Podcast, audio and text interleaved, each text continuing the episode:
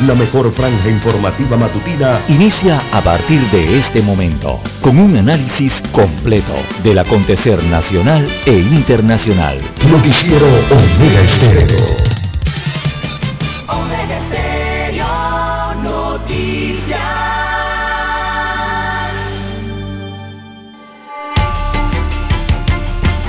A continuación, los titulares, con los hechos que son noticias hoy.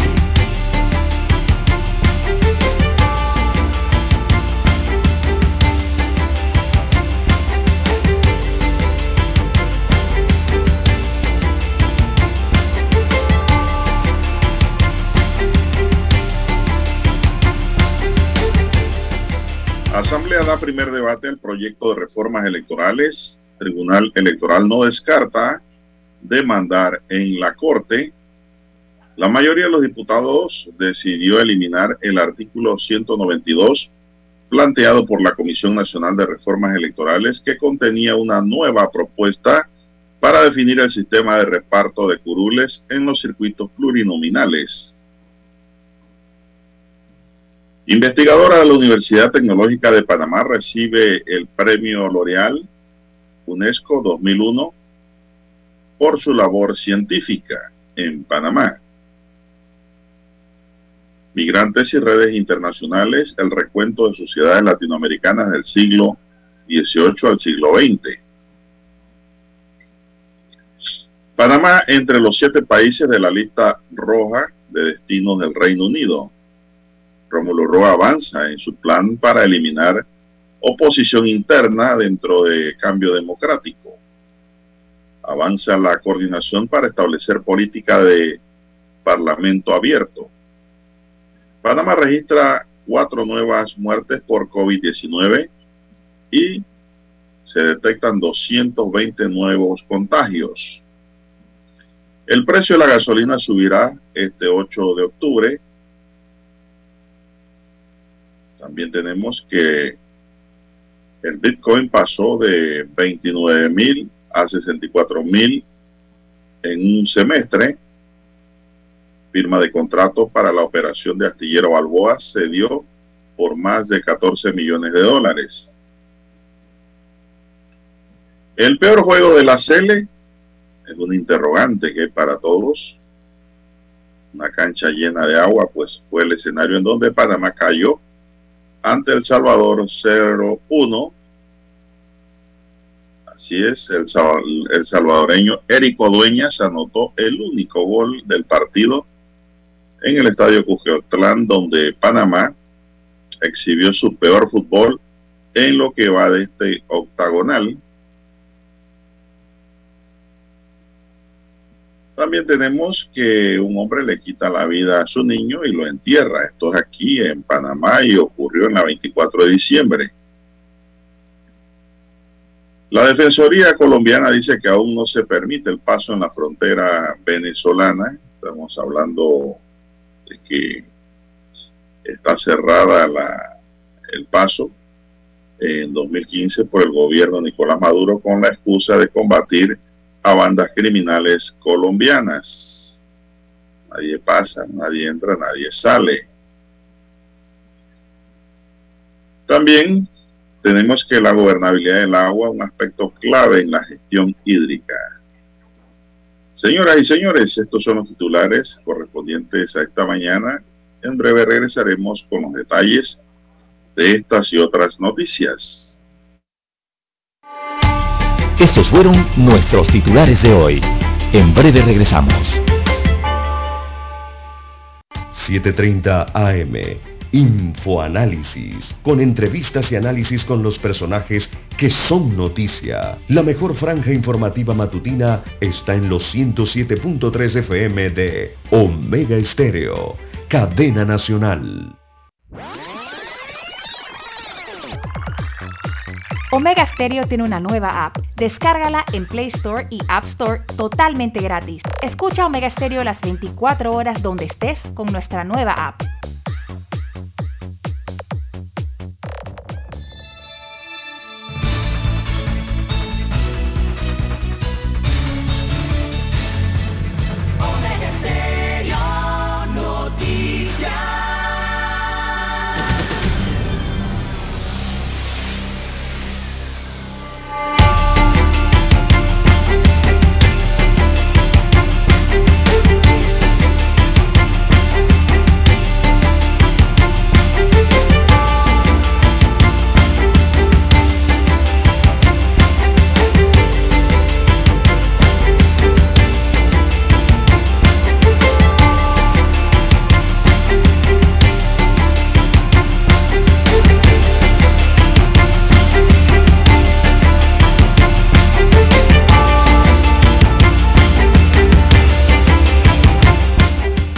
Bien, amigos y amigas, muy buenos días. Hoy es viernes.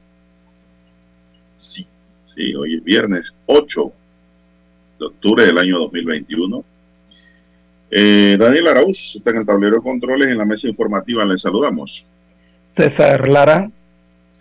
Y Juan de Dios Hernández Sanur para presentarle las noticias, los comentarios y análisis de lo que pasa en Panamá y el mundo en dos horas de información, iniciando la jornada con fe y devoción, agradeciendo a Dios por esta oportunidad que nos da de poder compartir una nueva mañana.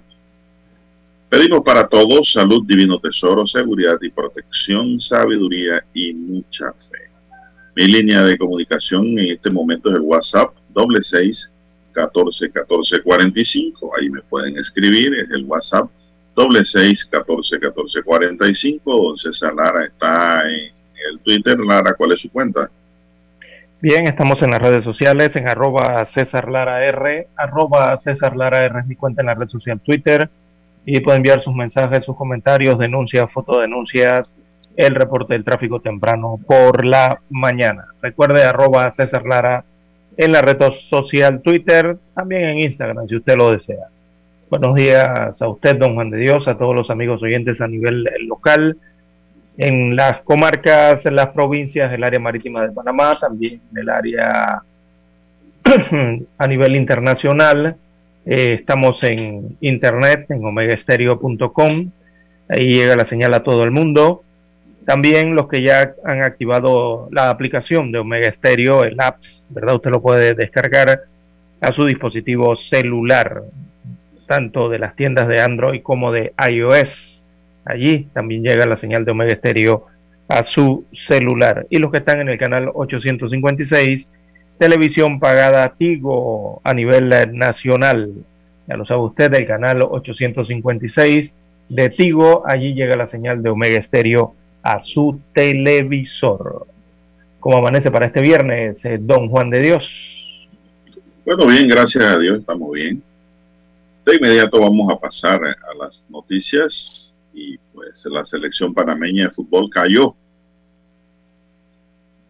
Cayó anoche por la mínima diferencia ante su similar de El Salvador en el partido de la cuarta jornada de las eliminatorias con CACAF octagonal rumbo al Mundial Qatar 2022 en el estadio Cuscatlán de El Salvador. Panamá no rompe el maleficio de que no le ha podido ganar a este equipo en su estadio.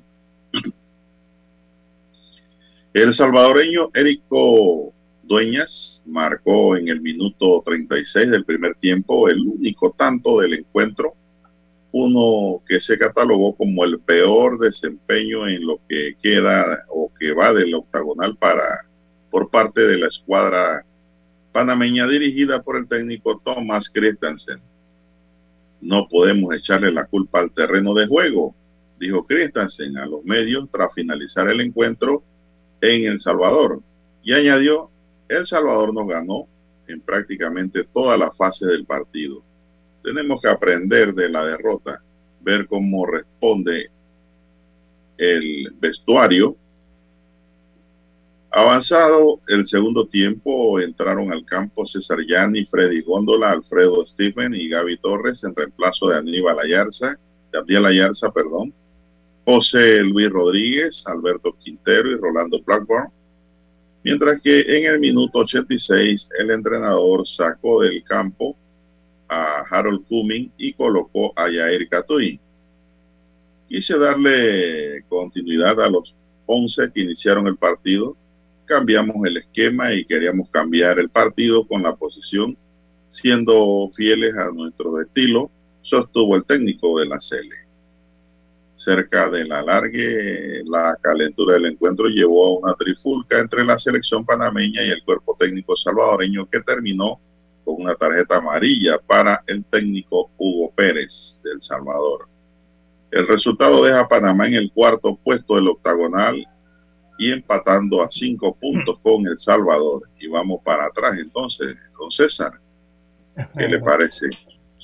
Bueno, Juan de Dios, no, estamos estancados. Así mismo como quedamos en, la cancha de juegos del Cuscatlán, eh, empantanados, estancados, amanecemos en la misma posición el día de hoy. Todos esperábamos avanzar de ese cuarto lugar del repechaje que tenemos en la tabla, pero quedamos ahí estancados. Eh, otro que está estancado igual es Jamaica, ¿no? No obtuvo puntos ayer tampoco, perdió. Eh, el resto de los equipos sí avanzaron, todos obtuvieron puntos, algunos tres puntos, otros obtuvieron puntos de empates eh, que les fueron, que les han sido muy, muy preciados para el momento en que se encontraban. Bien, don Juan de Dios, ayer vi el partido, lo que vi ayer fue que El Salvador le ganó y le ganó con astucia a Panamá y los panameños se dejaron. ¿eh? Los eh, cuscatlecos fueron más vivos, utilizando una palabra que usamos mucho aquí en Panamá, pero esta vez se la, eh, hay que cedérsela a los salvadoreños, porque en la cancha los salvadoreños fueron más vivos que los panameños, así de sencillo. Así que los salvadoreños le robaron la calma a los panameños y los panameños se dejaron. Y en lo único que se la pasaron fue reclamándole al árbitro y discutiendo con los jugadores contrarios. Precisamente todo esto que contribuye a la pérdida de concentración. Eso fue lo que se evidenció en los dos tiempos en el día de ayer, aparte de las condiciones de la cancha, pero por la cancha no hay que quejarse al final de la historia, don Juan de Dios, porque los salvadoreños también estaban jugando en esa misma cancha. Así, mismo. Que, eso no es de que, que, porque a Panamá no le va bien con canchas eh, cuando llueve o si le va bien cuando hace mucho sol. No, no, no, no.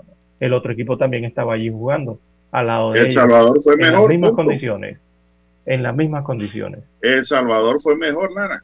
Exactamente. Entonces, Hay que decirlo. eh, eh, yo lo que vi en el onceno panameño es que, mi- mire, realmente estos partidos de eliminatoria, Panamá no entiendo por qué cae en ese juego, ¿no?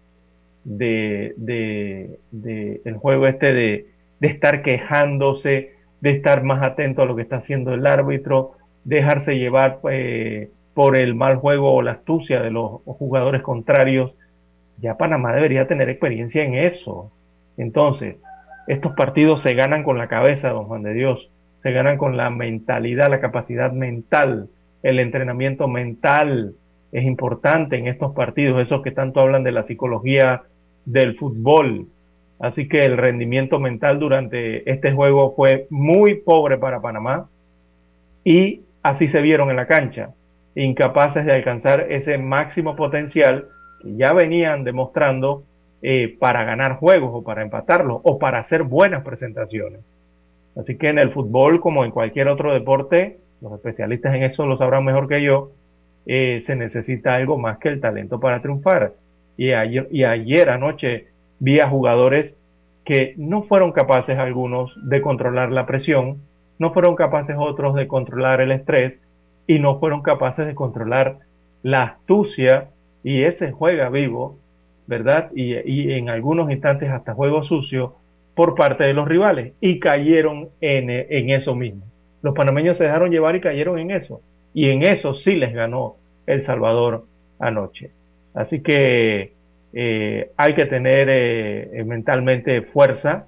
Eh, los jugadores deben, deben saber eso. No deben caer en el juego del contrario porque les puede ocurrir lo que les pasó anoche, don Juan de Dios. Yo más que todo creo, Lara, que Panamá subestimó a El Salvador. Por eso, eso Panamá es fortaleza mental. Ha echado buenos juegos, buenos partidos y con grandes. Eh, pues consideraba que El Salvador era jugar con un equipo de la LPF y se Exacto. equivocaron. Se equivocaron. La selección del Salvador no es la de hace cinco años. Mire la defensa del Salvador. Es una selección mejorada y muy buena en la cancha. Y Panamá pensó que iba a comer Congo. Subestimó al enemigo, al adversario, y perdió el juego. Lo perdió porque no hay de otra. Jugó mal. Jugó mal y volvimos a ver aquella selección que te echaba un juego bueno y el juego siguiente un juego pésimo. Por O sea, eso. un jue- un- partidos sin estabilidad física y Correcto. emocional por parte de los panameños. Exacto. La diferencia Sí, otro no. Ujú. Eh, Es por eso lo que le hablo de la fortaleza mental, don Juan de Dios, la preparación mental del jugador, ¿no? No es simplemente tener eh, eh, fortaleza física, esa preparación física y otras condiciones, también hay que tenerla en la mente, eh, don Juan de Dios. Y esa fortaleza mental es la que le permite a los jugadores dar lo mejor de sí. Si usted va pensando que usted se va a comer un pescadito, don Juan de Dios, puede ser sorprendido. Bueno. mire lo que le pasó anoche. Bueno, un pescadito vamos a darle a Dani. Vamos a la pausa, Dani. Noticiero Omega Estéreo.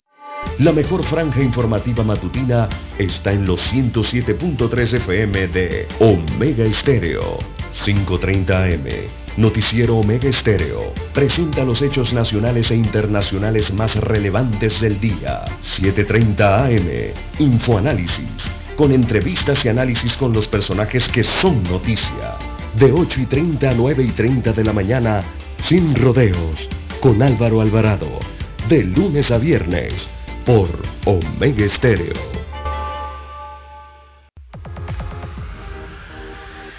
Omega Stereo tiene una nueva app. Descárgala en Play Store y App Store totalmente gratis. Escucha Omega Stereo las 24 horas donde estés con nuestra aplicación totalmente nueva. centrales telefónicas.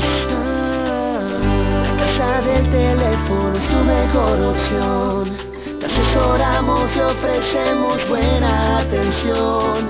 Con años de experiencia trabajando para ti. La casa del teléfono, ubicados en Via Brasil y lista hermosa. La casa del teléfono, líder de telecomunicaciones. La casa del teléfono,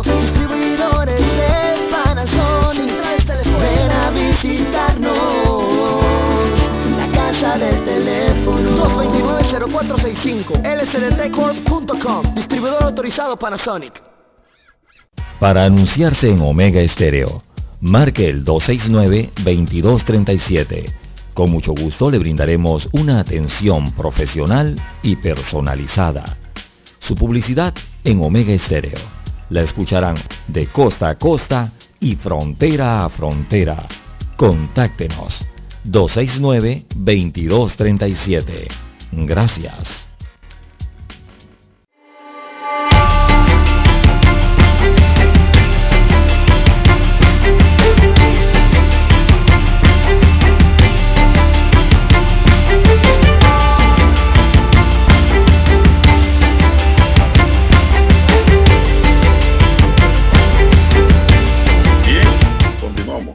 Seguimos. Eh, si Panamá juega así el próximo martes. ni lo piense, don Juan de Dios. Miércoles. no, no, pero no lo piense. No, no piense que Panamá, no piense que Panamá va a jugar así. Si Panamá juega, va a ir mal. un partido así, Estados Unidos nos va a llenar de goles. Exacto, nos va a ir muy mal. El partido Pero imagínese, Lara, una derrota que te tira abajo, porque una victoria Panamá lo hubiese colocado en primer lugar empatado con Estados Unidos y México a ocho puntos. Eh, exactamente, hubiéramos, hubiéramos amanecido líderes de la tabla hoy. Eso hubiese dado más fortaleza emocional a los panameños para el juego ante Estados Unidos. Estados Unidos venció anoche a Jamaica. Así es. 2 por 0. Y pues comprobó que es un líder. Honduras y Costa Rica empataron 0 a 0. México empató con Canadá. Canadá es un equipo bien duro en esta eliminatoria para que sepan. ¿eh? Claro que sí. Y si, si Canadá no empata, y si México no empata con Canadá, eh, eh, ya muchos aquí estuvieran la, prácticamente hubieran perdido la mitad del boleto. Pero como México y Canadá empataron, eso les da vida. Les da vida a lo que iban abajo en la tabla, don Juan de Dios. Costa Rica, Honduras, El Salvador, todos han agarrado vida ahora. Eh, producto de la derrota de Panamá por una parte y el empate de México con Canadá. Entonces, eh, es. cierto lo que usted dice, don Juan de Dios, y, yo lo veo por la parte psicológica. Y, eh, un jugador mentalmente fuerte no tiene por qué andar con rabias en la cancha, ni pataletas, ni pateando el balón, ni empujando un jugador mentalmente fuerte no tiene por qué andar con eso. En la vida. No responde a los juegos sucios, no, no se deja cegar por la ira, nunca anda, eh, eh, nunca anda así en ese sentido, porque pierdes la concentración realmente, ¿no? Clara, hay un dicho. hay un dicho que dice que el que parpadea pierde, pero yo no digo que eso, tan, eso sea tan cierto. Yo lo que sí sé es que el que se pone bravo pierde. Exacto. Y, no bajar nunca los brazos en medio de un partido. Y vi ahí a jugadores que, que, va, los jugadores eh, eh, salvadoreños apenas los rebasaban, ya daban todo por perdido. No iban detrás a buscar la bola. Nada, ya, dejaron, ya me pasaron, ya me rebasaron en, mi área de, de, la cancha y ya dejan así quedaban parados completamente y así no se, así, así no puedes ganar partidos. Entonces me parece que mucho tuvo que ver esa parte eh, psicológica. ayer vi a varios eh, que dejaron eh, opacar esas habilidades en el campo, el talento, esa destreza que habían mostrado en los tres primeros partidos, la habilidad física, bueno, la cancha estaba pesada, pero estaba pesada para ambos, así que hubo desgaste igual para ambos equipos. Y bueno, tienen que volver a recuperar esa habilidad, esa habilidad mental, no dejarse, no dejarse de los, de los contrincantes en este caso, ¿no?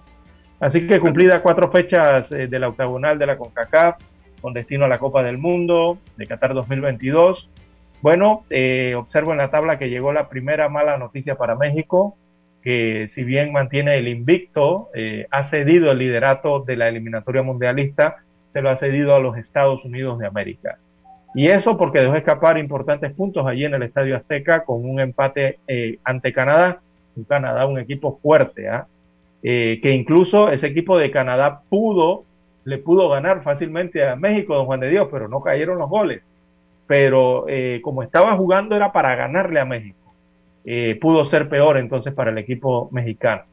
El empate, bueno, repartieron un punto aunque sea. Eh, lo que en las primeras dos fechas entonces eran dudas para los Estados Unidos de América, eh, con ese par de empates al inicio, recordemos, ahora parece todo ser claridad, don Juan de Dios, porque con las victorias consecutivas que ha tenido eh, de la mano de un delantero que se llama Pepi, él es Ricardo Pepi, y es increíble, ¿no? Ricardo Pepi pudo haber jugado para la selección de México, tiene las dos nacionalidades, pero él decidió jugar para los Estados Unidos de América. Y bueno, eh, es una estrella ahora allá en el equipo de la Barra y las Estrellas precisamente, eh, y ha metido tres de los seis goles, este jugador Pepi, en, el par de triunfos ante Honduras y ante Jamaica. Así que tiene a los Estados Unidos eh, allá arriba en, la cima de la tabla.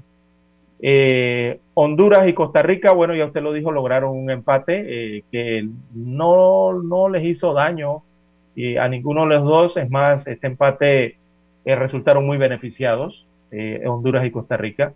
Eh, y uno, sí, porque si alguno de los dos perdía ayer, tanto Honduras como Costa Rica, perdía prácticamente la mitad del boleto para Qatar. Así que ese empate les sigue dando oportunidades, don Juan de Dios, sobre todo porque se han acercado a Panamá. Y bueno, logran recortar a Panamá, evidentemente algo igual que hizo El Salvador con esa victoria anoche 1 por 0 allá en el Cuscatlán frente al onceno panameño. La gran perdedora de la jornada nuevamente fue Jamaica. Eh, Panamá sigue estancada en la cuarta posición de la tabla eliminatoria, eh, pero ahora todos sus rivales de Centroamérica se le han acercado, don Juan de Dios. Porque uno, uno cuando ve esta tabla de posiciones, uno eh, tiende siempre a pensar de que los, recordemos que son tres boletos y medio, siempre tiende a pensar que los dos primeros boletos ya serían para Estados Unidos o México y que la lucha sería entre los centroamericanos y los caribeños por ese tercer boleto y el repechaje. Entonces, Panamá está en, la, en el área del repechaje, ahora mismo en la cuarta posición, pero el resto se le han acercado, dos Juan En la cuarta posición, eh, ahí con El Salvador a cinco puntos exactamente empatados. Y los otros están a dos puntos. Honduras está a dos puntos, Costa Rica está a dos puntos, Jamaica está a cuatro puntos. Panamá si eh, pierde con Estados Unidos el martes se va al fondo para que sepa. Exactamente. Tiene que cuidarse mucho allí o esperar otros resultados. Eh, la gran sorpresa de la tabla, como siempre, eh, esto, en estos juegos ha sido la selección de Canadá, don Juan de Dios. Bueno, el juego fácil para mí era con El Salvador comparado con el de Estados Unidos, así que no lo llamemos engaño, ¿eh? Exactamente. Esa era la oportunidad de, los tres puntos. Un juego muy duro. Ojalá Panamá pueda vencer a los gringos, pero es un juego difícil para los panameños. Y si juegan como jugaron anoche, olvídese del resultado favorable. Bien, vamos a hacer la pausa, Dani, para escuchar nuestro himno nacional.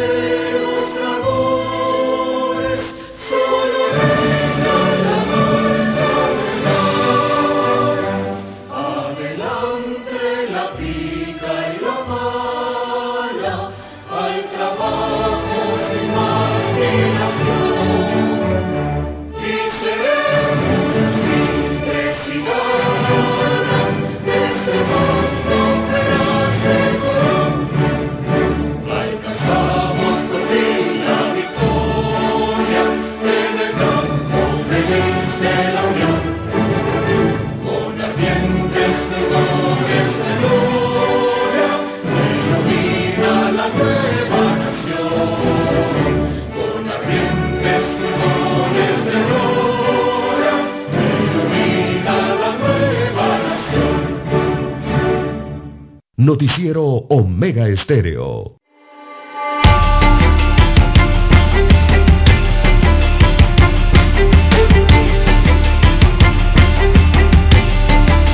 Bien, bueno, la eh, tengo que corregir. César, y usted no me corrigió, no me dio la asistencia allí cuando dije que el juego del martes o el miércoles, no, es el domingo. No, domingo.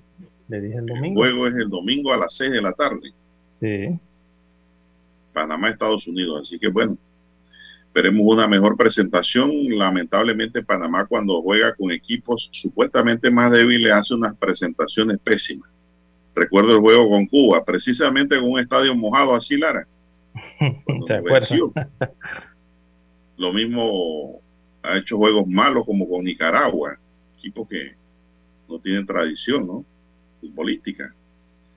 Eh, pero cuando se enfrenta a los grandes lo hace bien Esperemos que el domingo sea uno de esos momentos ante los Estados Unidos. Bien, eh, Lara, si Panamá vence a Estados Unidos el domingo, le empatamos en punto a 8, ¿verdad? Vamos a hablar positivo. Vamos a tratar de ya olvidarnos de esa derrota y pues seguir adelante. En tanto, Panamá acá registró en las últimas 24 horas cuatro nuevas defunciones por COVID-19 para un total de 7.259 casos acumulados y una letalidad de 1.5. Estoy hablando de casos de fallecimiento. Hasta ayer 7 de octubre se contabilizan 458.505 pacientes recuperados, 220 casos positivos nuevos para un total acumulado de 468.545 casos. Los casos activos suman 2.781. En aislamiento domiciliario se reportan 2.560 personas de los cuales 2.463 se encuentran en casa, aislados, y 97 en hoteles. Los hospitalizados suman 221 y de ellos 179 están en sala y 42 en la unidad de cuidados intensivos. El informe del programa ampliado de inmunización enviado ayer al Ministerio de Salud indica que un 74.9% de la población que puede recibir la vacuna ya cumplió el esquema completo de inmunización contra la COVID-19. 74.9%, o sea, vamos ya casi al 80%. Así que eso es lo que tenemos, César. No sé si tienes allá algo adicional al tema. Ayer continuó la jornada de vacunación por barrido a los pobladores de desde los 12 años se aplicaron 354 vacunas en la provincia de Panamá Oeste, 74 en Chiriquí, 137 dosis en Los Santos, 118 en Herrera y 168 en Veraguas, 868 vacunas en la región de salud de San Miguelito. Bueno, el, eh, dentro del, de la pandemia de COVID, eh, anoche, el día de ayer, el Consejo de Gabinete autorizó la compra de más vacunas contra la COVID-19. Hay bastante en Panamá en los depósitos, eh, pero se están haciendo más compras, ¿verdad? Eh, previendo, ¿no? Así que el Consejo de Gabinete autorizó la compra de 3 millones de dosis adicionales de la vacuna Pfizer BioNTech. Esto por un valor de 45 millones de dólares, estas 3 millones de dosis que fueron autorizadas ayer, estos recursos para que el Ministerio de Salud pueda comprar estos eh, inoculantes por este monto. Así que, bueno, se van a estar adquiriendo más vacunas entonces para eh, Panamá. Y esto tiene una sencilla razón, don Juan de Dios. Eh, tienen, que, tienen que colocar refuerzos es, lo que viene y el tema en esto está que como esta es una vacuna nueva, todavía se siguen los estudios de la eficacia, la efectividad comprobada ¿no? Eh, de la vacuna. Hasta el momento los informes hablan de seis meses eh, de duración de la vacuna. Así que posiblemente esta vacuna eh, tenga que, por lo menos en un año, tener tres dosis y después hablar entonces de los refuerzos. Porque los estudios de los científicos y de las propias farmacéuticas, este, por lo menos la Pfizer BioNTech, ha señalado que eh, esta vacuna es eficaz contra las formas graves de la COVID-19, pero por al menos seis meses. Recientemente, hace algunos dos, tres días, apareció un artículo en la revista The Lancet ¿verdad? Que es la revista científica la más seguida a nivel mundial. Y esta revista determinó en un estudio que la eficacia contra los riesgos de la infección disminuye en un 88% en el mes siguiente de la aplicación de la segunda dosis. Cuando usted le aplica la segunda dosis al mes, eh, según el estudio, usted tendría un 88% de efectividad de la vacuna y eso reduce a un 44% seis meses después de haberse aplicado la segunda dosis. Reduce a un 44% la eficacia contra el riesgo de infección. Entonces eso quiere decir que esta vacuna a los seis meses, don Juan de Dios, eh, hay que colocar una tercera vacuna en menos de un año. Es lo más lógico que va a ocurrir. Eh, si la Pfizer ya lo está diciendo así o los estudios lo están indicando por allí, quiere decir que son de estas vacunas que usted tiene que aplicar varias veces en un año y ver el tema entonces del refuerzo posterior. Así que, bueno, lo mejor aquí sería seguir adquiriendo vacunas. Ninguna vacuna, Lara, en Panamá se ha aplicado más de una vez al año. ¿Cómo? Ninguna vacuna en Panamá se ha aplicado más de una vez en un año. Eh, ya en esta llevamos dos y ahora dicen que vamos a tres. Eh, más de una vez en un año, no me decía ahí, don Juan de Dios, ¿cómo no? Hay una cantidad que aplican a niños eh, en, las que tienen que ver con eh, neumococos, las que tienen que ver con tétano. sí, pero una sola vez al año. No, no, no, no. Al inicio, cuando usted se la aplican, cuando niños tienen que aplicarle varios meses, por varios meses. Diferentes vacunas. Exactamente, o sea, una, dos, tres. Eso es lo que le estoy dando a entender. Ah, ahora sí. Eh, así que esta de coronavirus, bueno, parece indicar que al inicio hay que colocar varias y después serán refuerzos. Todo parece indicar que eh, va por allí la situación. A nadie le aplican tres vacunas contra el eh, neumococo, tres vacunas contra el HN1, la antiviral H1N1, con una es suficiente. Pero como estamos, nos estamos vacunando realmente con un, diríamos nosotros, con sustancias aún sin comprobar los resultados de manera eh, efectiva. Estamos ante una vacuna de emergencia, Lara, para que no siga muriendo tanta gente. Por eso es que a lo mejor el otro año hay que ponerse tres más, Lara. Correcto. Ay, Dios mío. Así mismo es, así mismo es, Juan de Dios. Y hasta que pues nos morimos. Ya no por el COVID, sino por tanta vacuna.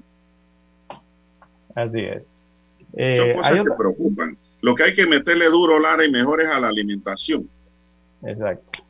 Para que el cuerpo eh, crea su, su propio anticuerpos, propio antivirus encuentro la tabla de, vacunas recomendadas en Panamá del Ministerio Tiene que tomar sopa, dice un oyente, Lara, aquí. hay, varias, hay varias que se aplican varios... oyente, Si es verdad. Varios, cambio. Hay varias que se aplican varias veces.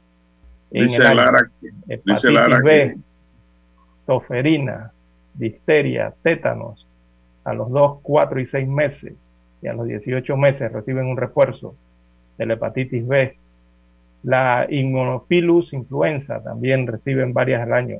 Rotavirus se coloca a los 2, a los 4 y hasta los 6 meses. Son 3. Neumococos, 2, 4 y 12 meses.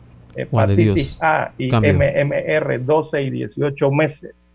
Y la BPH, que son dos dosis con 6 meses de diferencia. Ahí más ¿Usted le pusieron toda esa vacuna, don César? las, las de inicio sí. recuerde.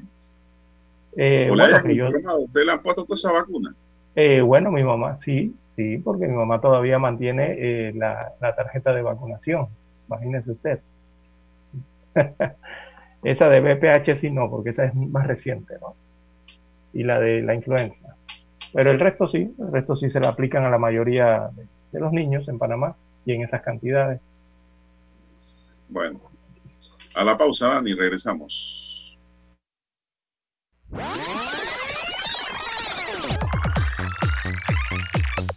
Omega Stereo tiene una nueva app. Descárgala en Play Store y App Store totalmente gratis. Escucha Omega Stereo las 24 horas donde estés con nuestra aplicación 100% renovada.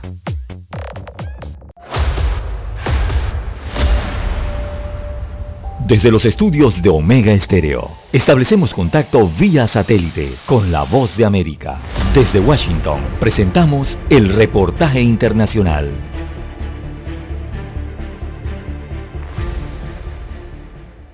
La investigación encabezada por la mayoría demócrata en la Comisión de Asuntos Jurídicos del Senado detalla los extraordinarios esfuerzos de Donald Trump para anular los resultados de la pasada elección presidencial que él perdió. El Departamento de Justicia, siguiendo instrucciones del exmandatario, casi llevó el país al borde del caos y altos funcionarios allí y en la Casa Blanca amenazaron con renunciar.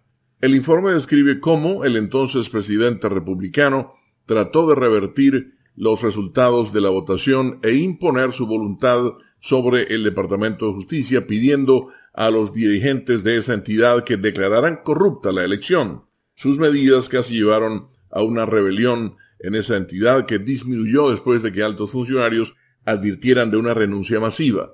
Durante una reunión en la Casa Blanca, Trump manifestó intenciones de reemplazar al secretario de Justicia interino Jeffrey Rosen con el subsecretario interino Jeffrey Clark, diciendo a Rosen algo que sabemos es que tú no vas a hacer nada para anular la elección. Clark se había mostrado a favor de las afirmaciones de fraude electoral de Trump, pese a que los resultados fueron certificados por funcionarios republicanos, que las Cortes rechazaron las impugnaciones legales y que el exsecretario de Justicia de Trump, William Barr, dijo que el demócrata Joe Biden ganó limpiamente. Leonardo Bonet, Voz de América, Washington. Escucharon vía satélite desde Washington el reportaje internacional. La mejor franja informativa matutina está en los 107.3 FM de Omega Estéreo, 530 AM. Noticiero Omega Estéreo presenta los hechos nacionales e internacionales más relevantes del día. 730 AM. Infoanálisis. Con entrevistas y análisis con los personajes que son noticia. De 8 y 30 a 9 y 30 de la mañana, sin rodeos. Con Álvaro Alvarado. De lunes a viernes. Por Omega Estéreo.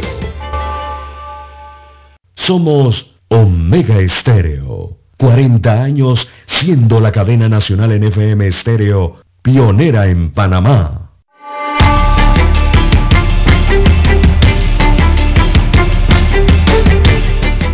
Bueno, seguimos, señoras y señores. Están en sintonía de Omega Estéreo cubriendo todo el país. Cadena nacional.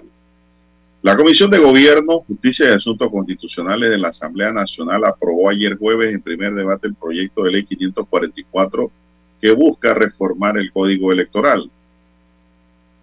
Durante la discusión eh, se revisaron algunos artículos que ya habían sido analizados y aprobados en los dos bloques previos.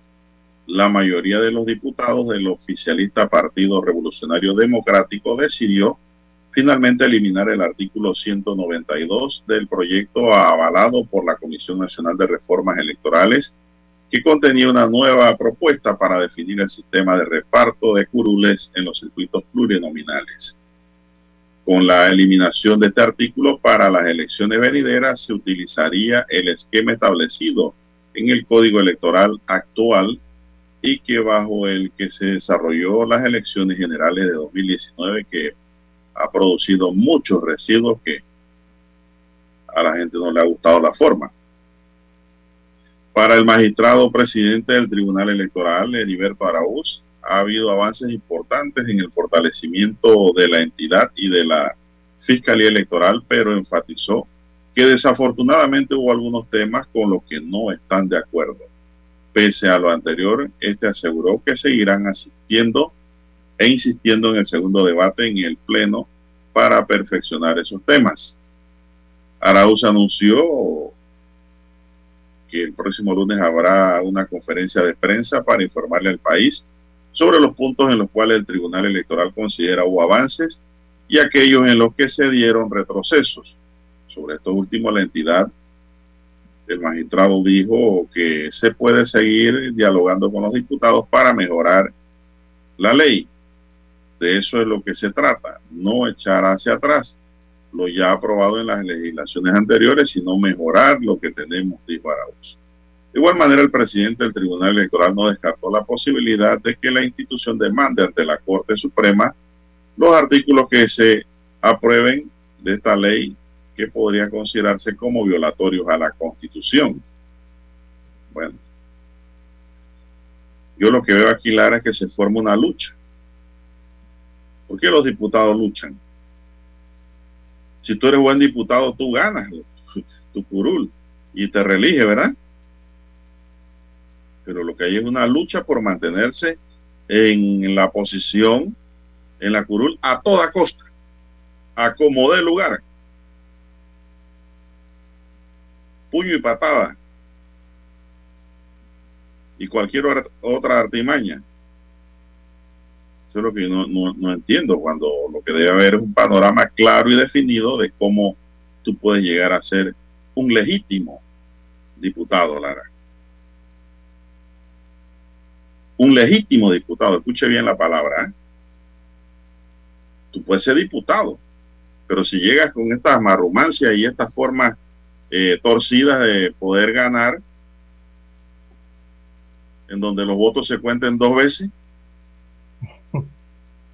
para una curul, tú no eres un diputado legítimo, pero un diputado por ley, porque la ley fue torcida, se legalizó la torcedura. Evidentemente aquí... No eres un legítimo que el pueblo te quiere. No te des golpe de pecho. Que estás ahí por carambola. Y eso es lo que no sí. diputados que han llegado allí por residuo. Sí, evidentemente aquí los diputados eh, no quieren mayor representación proporcional eh, en el hemiciclo legislativo, don Juan de Dios. Eh, esto es más claro y más evidente no puede ser. evidentemente ellos no quieren competencia porque buscar la equidad en la búsqueda del voto, buscar la equidad en el tema que tiene que ver con las candidaturas y la equidad frente a las reglas del propio torneo ya electoral, eh, es lo que debe existir en democracia, don Juan de Dios. Pero aquí vemos que los diputados es lo que menos quieren que pase. Por eso. Porque eso es lo que están aprobando. Lo que están aprobando es acortarles tiempo, ponerle más piedras, sobre todo a los independientes, en el sistema de, del conteo de votos, que todo esté a favor, eh, más hacia más a favor de la balanza de un lado que de la otra cuando digo esto me refiero más hacia los partidos políticos que hacia las candidaturas independientes. No quieren ese balance, don Juan de Dios, para eh, disputar eh, justamente y equitativamente eh, esos cargos de elección popular. Evidentemente, lo más grueso para ellos y lo más delgado para los demás. así es lo que se está observando, está pasando con esta análisis y que hacen de las reformas electorales allá en el órgano legislativo. Y evidentemente lo que no quieren aquí es eh, cambiar el sistema híbrido que existe en Panamá para la eh, elección de los cargos precisamente de eso, ¿no? De elección popular. Eh, y específicamente el tema del residuo, el concepto que ya lo hemos tratado aquí en, en noticieros anteriores, don Juan de Dios, para buscar que sí haya una mayor representación y que sea proporcional de verdad pero para eso tienen que revisar ese concepto de residuo. Y como lo hemos dicho ya, el residuo en Panamá no es un residuo, don Juan de Dios, porque no se resta nada, eh, no es una resta. Entonces ante ello ya viene eso que tanto conocen la gente de que comienzan a contar dos, tres y hasta cuatro veces más eh, los votos a través de las planchas que llegan por los partidos políticos y bueno, eh, se vuelven a recontar en el residuo, así como la contaron en, el cociente, eh, se lo vuelven a contar en el residuo y no lo restan, que es lo que debería ser, una resta, un residuo, ¿verdad? Para entonces escoger ese otro cargo si aún no se han llenado todos.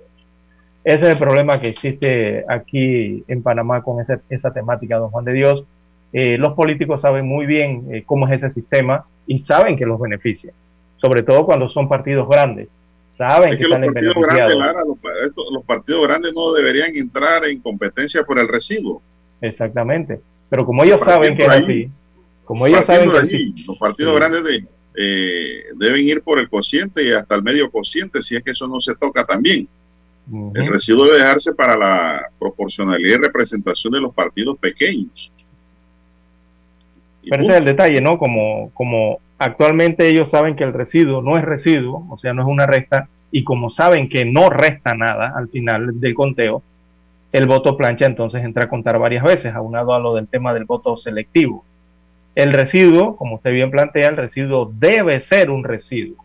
Eso es lo que debe ser, o sea, una resta para que exista entonces esa mayor proporcionalidad de representación que se busca a nivel de, por lo menos, de este órgano eh, del Estado.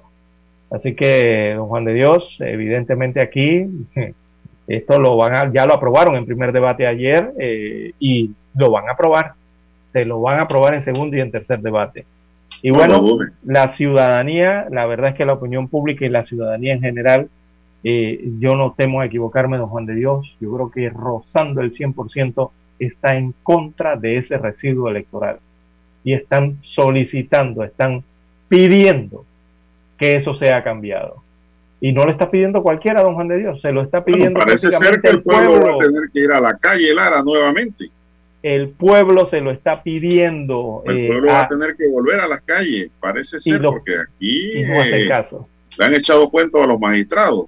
Así es. Crea una comisión y acabaste el problema. Así claro, le das larga, le das larga y al final apruebas lo que tú quieres, ¿no? Cuando ya tengan el tiempo. Después de la gran marcha blanca que hubo, eso es lo que ha ocurrido. Parece que los diputados están desafiando a ese pueblo que fue a la calle. Sí, e, evidentemente aquí en las próximas elecciones generales habrán eh, unas grandes sorpresas, me parece a mí, don Juan de Dios, en ese sentido. Bien, son las 6:26 minutos, amigos y amigas, y Panamá Dice, un menor aquí en Panamá de año y tres meses fue encontrado ayer enterrado dentro de la casa en donde residía junto a su padre en Vista Hermosa, corregimiento 24 de diciembre.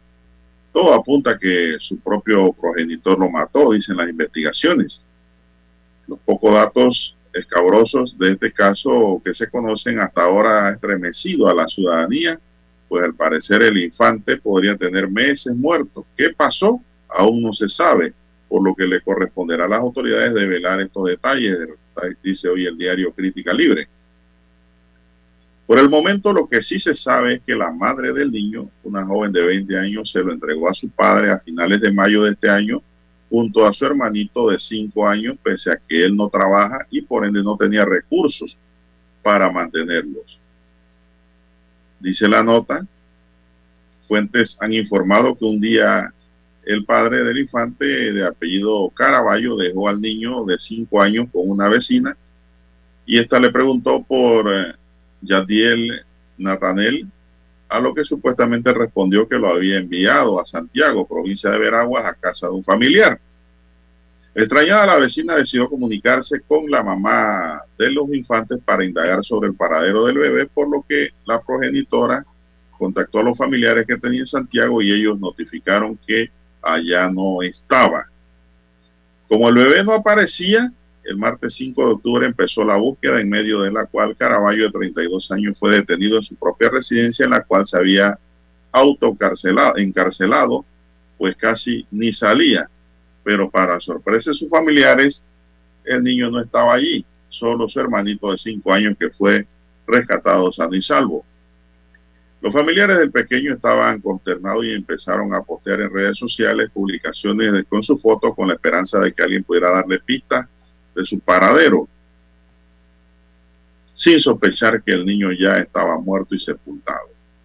La desgarradora noticia le fue confirmada este jueves luego de que el hermano de la madre del bebé y un tío de este se presentaron en la residencia y notaron que en el piso de uno de los cuartos había un hueco tapado y al eh, cavar encontraron el cadáver envuelto en una sábana y cubierto de cal.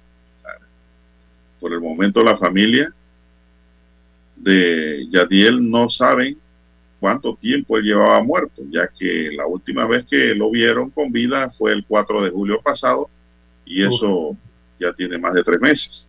Sí, varios Caraballo ya ha sido descrito como un delincuente peligroso que tenía amenazado de muerte a sus familiares y prueba de ello es que había sido condenado a 82 meses de prisión por violencia doméstica, delito por el cual la madre de Yadiel se había separado de él, pues supuestamente las peleas entre ellos eran constantes. Sí, pero, Hoy el Ministerio Público informó que la sección de homicidio y femicidio de la Fiscalía Metropolitana inició la investigación por delito de homicidio en contra de Caraballo en relación con este caso, pese a pesar de que de ello la familia del menor espera que las autoridades también imputen cargos a la madre del niño y le exijan una que responda también por la muerte de Yadiel. Aseguran que la madre del pequeño, quien ahora ha quedado como una víctima, debe ser investigada ya que tampoco alimentaba al otro hijo que tenía con Caraballo Incluso se conoció que esta dama tiene un tercer hijo que no procreó con Caraballo, el cual tampoco está bajo su custodia, porque casi se le muere ahogado. Todo un desastre. ¿eh? Sí, qué historia para triste. Eh, todavía no se sabe qué pasó, aún no se sabe qué realmente pasó, por lo que las autoridades, eh, bueno, corresponderá a ellas develar esos detalles. Por el momento hay otras versiones, don Juan de Dios se han recogido en el área. Juan de Dios, sí se sabe, sí se sabe que la madre del niño, esta joven de 20 años, se lo entregó a su padre a finales del mes de mayo de este año, junto a su otro hermanito de 5 años pese a que él no trabajaba y por ende no tenía recursos para mantenerlos. No se pregunta cómo una madre entrega esto así eh, a sus hijos, pero bueno, eh, hay que ver eh, los detalles entonces que están recabando las autoridades. Bueno, hay que hacer la pausa, don Juan de Dios, y retornamos. Infoanálisis, de lunes a viernes de 7 y 30 a 8 y 30 de la mañana por los 107.3 FM de Omega Estéreo. Con Guillermo Antonio Adames, Rubén Darío Murgas y Milton Enríquez. Infoanálisis, el programa para gente inteligente como usted.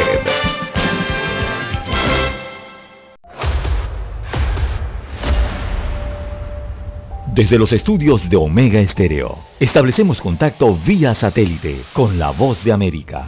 Desde Washington, presentamos el reportaje internacional.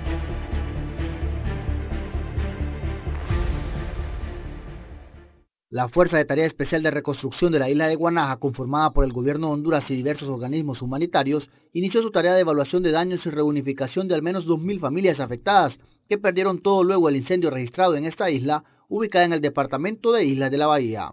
El ministro de la Comisión Permanente de Contingencias, Mac González, destacó el trabajo que están realizando actualmente. Empezará a desarrollar un plan de trabajo ordenado, consensuado con la comunidad y liderado por el Comité de Emergencia Municipal de Guanaja. Nosotros estamos aquí para brindarle ese brazo amigo a todos los guanajenses el componente de ayuda humanitaria, el componente de rehabilitación, reconstrucción. La isla Guanaja junto a Roatán y Utila son un grupo de tres islas que conforman el departamento insular en Honduras, con una población aproximada de 6.000 habitantes que en su mayoría se dedican para subsistir a las actividades relacionadas con la pesca y el turismo. Y lamentablemente, a consecuencia del incendio durante el fin de semana, se reportaron varios heridos que están siendo atendidos en centros hospitalarios, pero afortunadamente no se reportaron víctimas fatales. Kevin Boden es un microempresario isleño y relató a La Voz de América que sus negocios y su hogar, construidos y establecidos a lo largo de 16 años, hoy ya no existe. Unos 16, 17 años luchando eh, de poco a poco y, pues de, en minutos perder todo, es duro. Mi negocio, ah, mi, tienda, perdí mi bar, perdí mi casa, perdí todo. Yo, yo estoy en la calle, no tenemos nada. Pero estas afectaciones también generaron un impacto ambiental en la flora y fauna en la zona y según relata la ambientalista Lolita Valenzuela, el principal problema a considerar son los desechos. Ya, ya voló, ya, ya dañó lo que es el aire. Y en cuanto a los animales, lo mismo, tratar de, de controlar esa basura. Un relleno sanitario sería lo mejor. Y reciclar, es decir, clasificar, clasificar la basura para no para que el daño no sea tanto, ¿verdad? Eso es lo que podría hacerse. Oscar Ortiz, Voz de América, Honduras. Escucharon vía satélite desde Washington el reportaje internacional. Omega Estéreo, 24 horas en FM Estéreo. Problemas de tierra, accidentes graves, reclamos a aseguradoras, incumplimientos de contratos, reclamos de herencias, todo asunto civil y penal, consulte al 6614-1445. Ahora contamos con el servicio de asesoría, confección de pliegos de cargos, impugnación y defensa en materia de contrataciones públicas. 6614-1445. Licenciados Juan de Dios Hernández Sanjur y Belkis Hernández Díaz.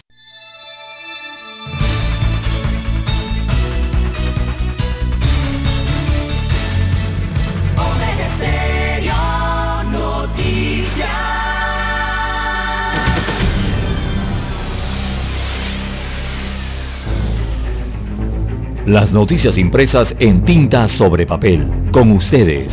Escuchando el periódico. Los titulares de las primeras planas de los diarios estándares de circulación en Panamá.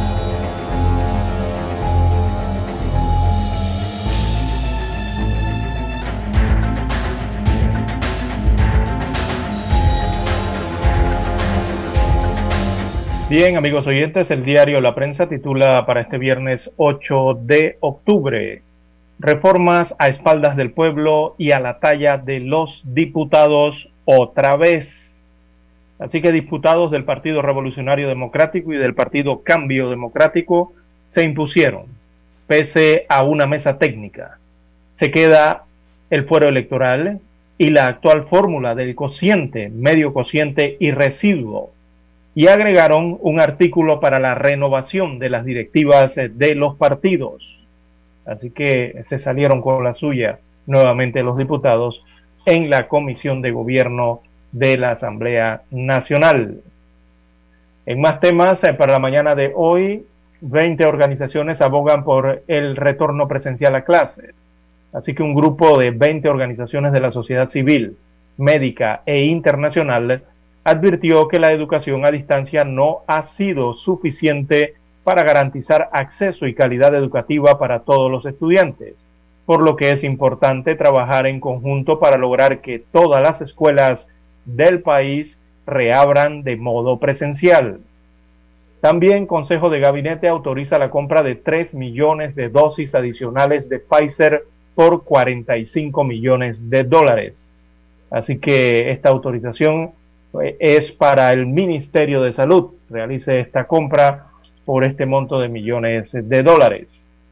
También en Panamá se registran 220 nuevos contagios y 4 muertes por la COVID-19. El informe detalla en las últimas 24 horas se reportaron 220 casos eh, positivos nuevos de COVID-19 para un total acumulado de 468.545. Esto según el informe epidemiológico del Ministerio de Salud de este jueves 7 de octubre. Destaca ese informe que se aplicaron 7.386 pruebas el día de ayer. También para hoy en el diario La Prensa, la Asociación Bancaria de Panamá rechaza eventual extensión de moratoria para préstamos. Esto en cuanto al tema de la reforma legislativa. Así que la Comisión de Economía y Finanzas de la Asamblea Nacional aprobó ayer en primer debate un proyecto de ley que supondría la extensión de las moratorias de los pagos de préstamos con empresas financieras y de los servicios públicos hasta el próximo 31 de diciembre. También a la plenaria del diálogo de la Caja del Seguro Social aprobó el calendario para discutir propuestas. Esto en cuanto al tema de las pensiones del país. Así que la mesa plenaria del diálogo de la Caja del Seguro Social aprobó este jueves 7 de octubre el calendario para discutir cada una de las propuestas que elaboraron las cuatro mesas eh, temáticas. También el Ministerio de Obras Públicas anuncia cierre parcial de la vía Puente de las Américas a Raiján este viernes, o sea, el día de hoy. Así que eh, el MOVE informó que el día de hoy se realizará este cierre parcial del tramo del Puente de las Américas a la altura eh, de Loma Cobá. Será ese cierre para el día de hoy.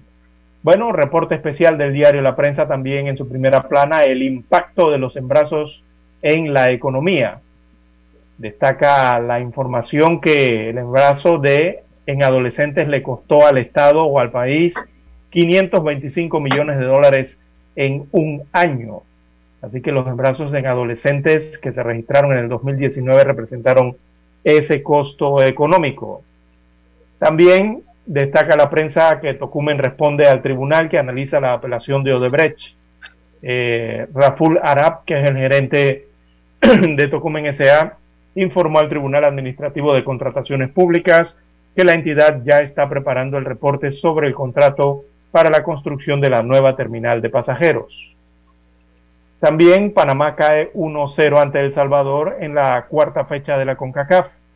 La mala racha de Panamá en el estadio Cuscatlán sigue.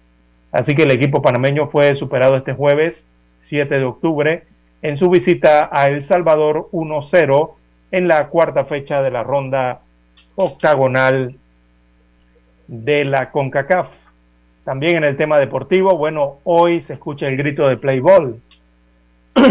Así que la edición número 78 de los campeonatos nacionales de béisbol mayor arrancan el día de hoy, hoy viernes 8 de octubre, con seis partidos y el acto inaugural eh, se estará realizando en el estadio tableño Roberto Flaco Val Hernández desde las 6 de la tarde. Esto previo al compromiso de fondo entre las novenas de Chiriquí y la actual campeona, que son los anfitriones de Los Santos. Bien, eh, Minsa autoriza el 100% de aforo para el próximo juego de la selección en el estadio Rommel Fernández. Esa es la medida que ha sido adoptada y anunciada por las autoridades de salud a la Federación Panameña eh, de Fútbol. Y también destaca un recuadro que se han aplicado más de 5.597.000 vacunas anti-COVID en el país. Así lo destaca el informe del Programa Ampliado de Inmunizaciones eh, PAI, eh, que señala que se han aplicado esta cantidad de pinchazos. No detallan entonces la cantidad de personas, ni primeras dosis, ni segundas dosis. Bien, amigos oyentes, estos son los títulos que aparecen en portada en el diario La Prensa. Pasamos ahora a los títulos que muestra en primera plana la estrella de Panamá. Bueno, la estrella de Panamá dice para hoy, Asamblea da primer debate al proyecto de reformas electorales, Tribunal Electoral no descarta demandas en la Corte. Investigadora de la Universidad Tecnológica de Panamá recibe premio por su labor científica. Se trata de la ingeniera mecánica Daphne Mora, actual docente e investigadora de la tecnológica, pues ella ganó el Premio Nacional L'Oreal UNESCO 2021 por las mujeres en la ciencia con un proyecto sobre eficiencia energética. Entregan los restos de 12 víctimas de un supuesto asesino múltiple en El Salvador. Uno de los familiares recibió los restos de cinco parientes, entre ellos dos menores de edad, dijo la fiscal, la fiscalía de ese país. Migraciones y redes internacionales, el recuento de sociedades latinoamericanas del siglo XVIII al XX, el nuevo libro del historiador Omar Jaén Suárez. Narra la vida de familias panameñas, nicaragüenses, mexicanas y filipinas. La decana se alza con tres estatuillas en los premios Victoria celebrados recientemente. Panamá entre los siete países de la lista roja de destinos del Reino Unido. Rómulo Roga avanza con su plan para eliminar oposición interna, afirman diputados de cambio democrático. Avanza coordinación para establecer política del Parlamento abierto. Panamá registra cuatro nuevas muertes por la COVID-19 y se detectan 220 nuevos contagios. El tema del día de la estrella hoy es la encrucijada de salir de una lista y enfrentar revelaciones. En lo económico, el precio de la gasolina subirá este 8 de octubre. Fondo Verde otorga 174.3 millones de dólares al corredor seco centroamericano. Firma de contrato para la operación del astillero de Balboa se dio por más de 14 millones de dólares. El peor juego de la Cele en los deportes. Panamá cae 0-1 ante El Salvador. En el plano internacional, tenemos que el Papa pide menos armas y más comida en un encuentro por la paz junto a Merkel y Draghi. Mujeres indígenas urgen a Perú reconocer como un ser vivo al río Marañón. Y la Defensoría colombiana dice que aún no se permite el paso en la frontera venezolana. Amigos y amigas, estos son los titulares que hoy nos ofrecen su primera plana la estrella de Panamá. Hacemos una pausa y regresamos en breve. Hasta aquí, escuchando el periódico. Las noticias de primera plana, impresas en tinta sobre papel. 7.30 AM Infoanálisis, con entrevistas y análisis con los personajes que son noticia. La mejor franja informativa matutina está en los 107.3 FM de Omega Estéreo cadena nacional. Para anunciarse en Omega Estéreo, marque el 269-2237. Con mucho gusto le brindaremos una atención profesional y personalizada. Su publicidad en Omega Estéreo. La escucharán de costa a costa y frontera a frontera. Contáctenos 269-2237. Gracias.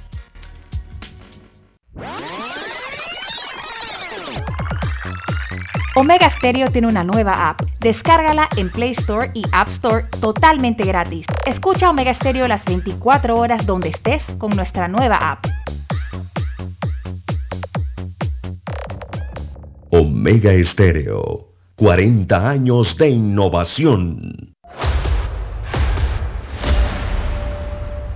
Desde los estudios de Omega Estéreo, establecemos contacto vía satélite con la voz de América.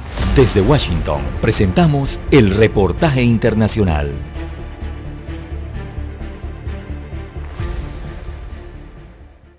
Investigadores de la Guardia Costera de Estados Unidos abordaron un enorme buque de carga como parte de la investigación que busca entender las causas de la ruptura de un oleoducto en alta mar que arrojó crudo a las playas del sur de California. Según datos recopilados por un servicio de navegación marítima, el Rotterdam Express, un barco de bandera alemana de casi 305 metros de largo, parece haber hecho una serie de movimientos extraños mientras estaba anclado en el anclaje SF3, el lugar más cercano al lugar donde ocurrió la ruptura del oleoducto frente a Huntington Beach. La Guardia Costera está investigando si el ancla del barco podría haberse enganchado y doblado el oleoducto propiedad de Amplify Energy, una compañía con sede en Houston que opera tres plataformas petrolíferas en alta mar al sur de Los Ángeles. Por otra parte, un funcionario estadounidense dijo el miércoles que el Rotterdam Express se ha convertido en el foco de la investigación del derrame y advirtió que el barco es solo una pista en la investigación que se encuentra en las primeras etapas. También el suboficial Steve Strohmeyer, portavoz de la Guardia Costera, se negó a comentar sobre el Rotterdam Express, pero dijo que la agencia está analizando los sistemas de cartografía eléctrica de su servicio de tráfico de embarcaciones para ver los barcos que estaban anclados o moviéndose sobre el área del derrame. El primer informe de petróleo en el agua cerca del oleoducto se realizó la noche del viernes 1 de octubre, cuando una sección de más de 1.200 metros de la tubería se desprendió 32 metros hacia atrás, doblada como la cuerda de un arco. El aceite se escapó por una fina grieta y la cantidad filtrada aún no está clara. John F. Burnett, Voz de América, Washington.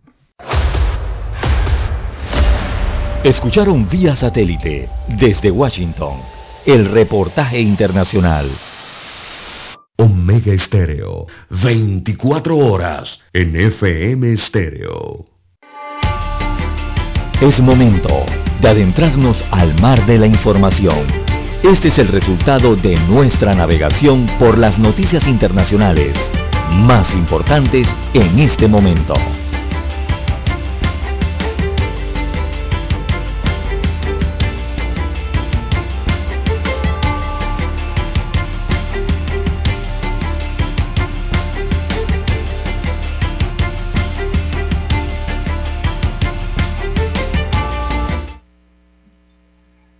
Bien, en el plano internacional, señoras y señores, el Papa ha pedido menos armas y más comidas, así como más vacunas y menos fusiles.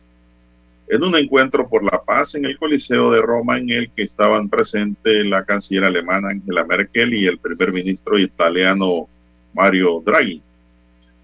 Le ruego en nombre de la paz que en toda la tradición religiosa desactivemos la tentación fundamentalista cualquier insinuación a hacer del hermano un enemigo, ha dicho Francisco en el encuentro promovido por la comunidad de San Egidio, Religiones y Culturas en Diálogo, Pueblos Hermanos, Tierra Futura.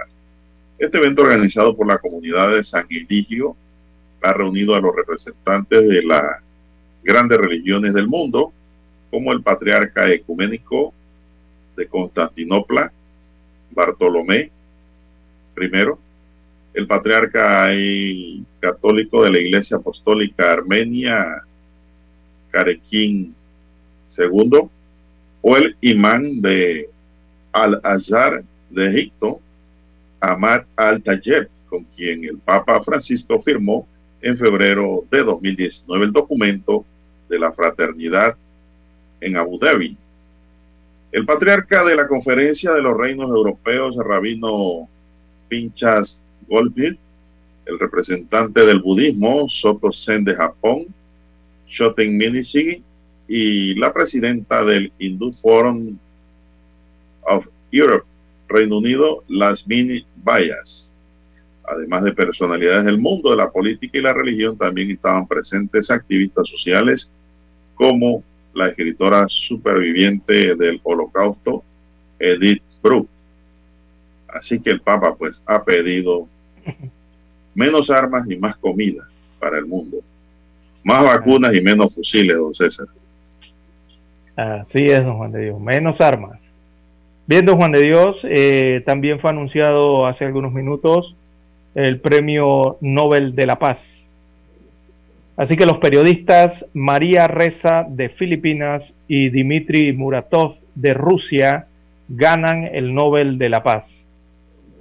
Eh, ellos ganaron este viernes entonces este Premio Nobel de la Paz por la lucha por la libertad de expresión en sus respectivos países, según anunció el Comité Nobel noruego. Así que Reza y Muratov eh, fueron galardonados por sus esfuerzos para salvaguardar la libertad de expresión, que es una condición previa para la democracia y la paz duradera, según dijo la presidenta del Comité Nobel, Berit Reis Anderson. Esto lo dijo en Oslo hace algunos minutos. Asimismo, los eh, ganadores son representantes de todos los periodistas que defienden este ideal en un mundo en el que la democracia y la libertad de prensa enfrentan condiciones cada vez más adversas. Así que han sido los ganadores del Premio Nobel de la Paz, repito los nombres, eh, María Reza, que es una periodista de Filipinas, y también Dmitry Muratov, que es otro comunicador social de Rusia. A ellos les han entregado el Premio Nobel de la Paz. Y también el día de ayer el novelista tanzano Abdularazak eh, Gurnak eh, fue también galardonado con el Premio Nobel de Literatura. Así que prácticamente ya casi se completan entonces los premios Nobel. Recordemos que eh, el lunes será anunciado el ganador del Premio Nobel de Economía. Ese lo anunciarán el próximo lunes. Eh, así que así va la, la, ruta entonces de los Nobel para este año 2021.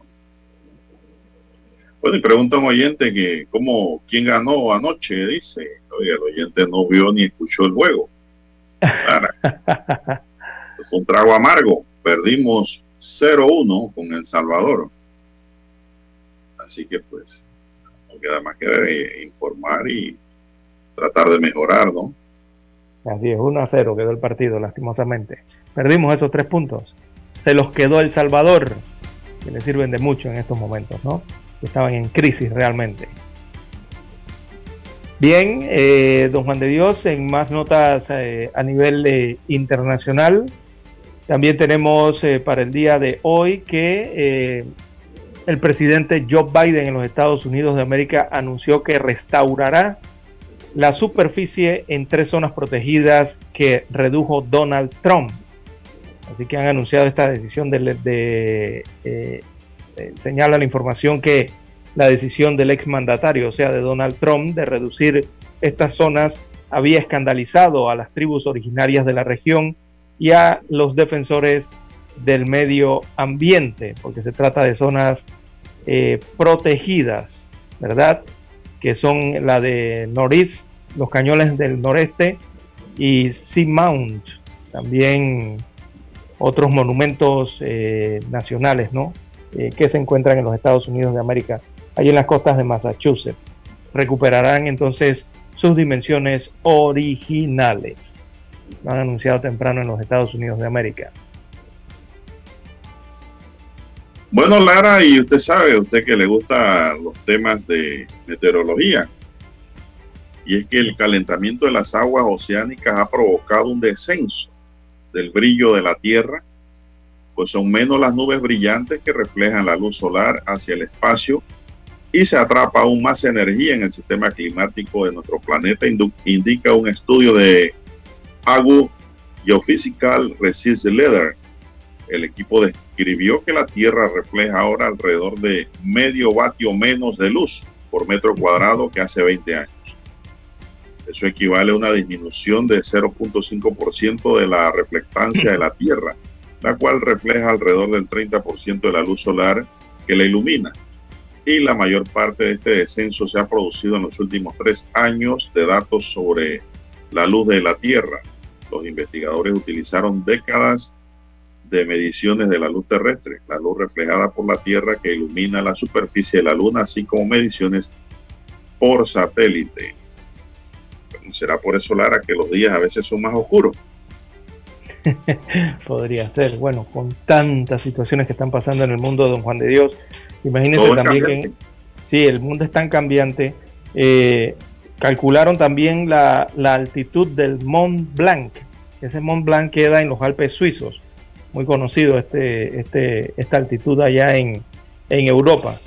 Y los cálculos indican que ese monte blanco descendió casi un metro respecto a la medición que tenía el año anterior. Imagínense usted, hasta las montañas eh, están perdiendo su altura en la Tierra. ese, blanco a qué se debe? ¿A la nieve? Eh, no, no, no, no. Eh, parece el equipo de personas que han descubierto esto han realizado varias pruebas durante tres días y los resultados fueron que la altitud del monte es 4.807,81 metros de altitud, según los topógrafos, ¿no? Eh, eh, que han estudiado entonces este techo de Europa Occidental, que es el Mont Blanc, que está allí en la cima eh, de los Alpes.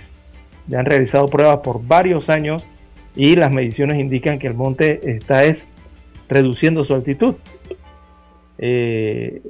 así que señalan los expertos entonces que ahora corresponde a los climatólogos y a los glaciólogos y a otros eh, científicos eh, tratar los datos recabados y plantear las hipótesis que expliquen este fenómeno de que ahora el monte tiene menor altitud. Imagínese usted. Bueno, todo lo miden y el mundo es tan cambiante, ¿no? Don Juan de Dios, que en estas situaciones ocurre. Eh, también ya se había informado que, don Juan de Dios, acá a Panamá llegarán partículas de la erupción volcánica que se está registrando eh, en las Islas Canarias, allá en, el Atlántico Norte, cercano a África y a Europa. Y esas eh, partículas de esa erupción volcánica eh, llegarán entonces también con las otras partículas que regularmente llegan para esta altura del año acá en Panamá, Don Juan de Dios en Centroamérica, Suramérica, eh, del polvo del Sahara, ese tan conocido, ¿no? que año tras año eh, también envía parte de las partículas de polvo hacia Sudamérica y Centroamérica. Así que para estos días estarán llegando partículas combinadas, tanto de la erupción volcánica en Las Palmas, allá en Canarias, como del polvo de, África, ¿no? Todo eso ocurre en el planeta y ocurre con el clima. Vamos a hacer una pausa, tenía un tema interesante, pero vamos a la pausa. Esta es la hora. 7 AM. 7 horas. Omega Estéreo, 40 años con usted en todo momento.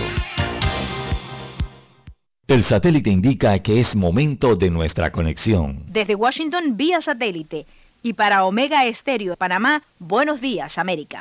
Buenos días América, vía satélite desde Washington.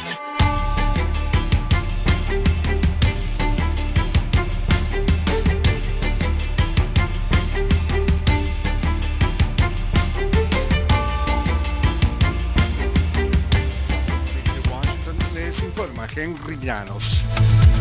Los líderes del Senado de Estados Unidos llegaron a un acuerdo el jueves para prorrogar la capacidad de endeudamiento del gobierno hasta principios de diciembre y así evitar lo que podría haber resultado en el primer incumplimiento de pago del país en menos de dos semanas.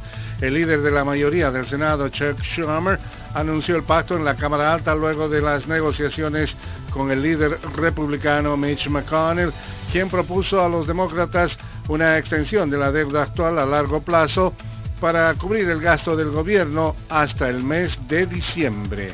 Y el expresidente Donald Trump pretende hacer valer el privilegio ejecutivo en una investigación del Congreso sobre el asalto al Capitolio del 6 de enero, una acción que podría evitar que antiguos asesores testifiquen de acuerdo con una carta enviada por abogados del expresidente.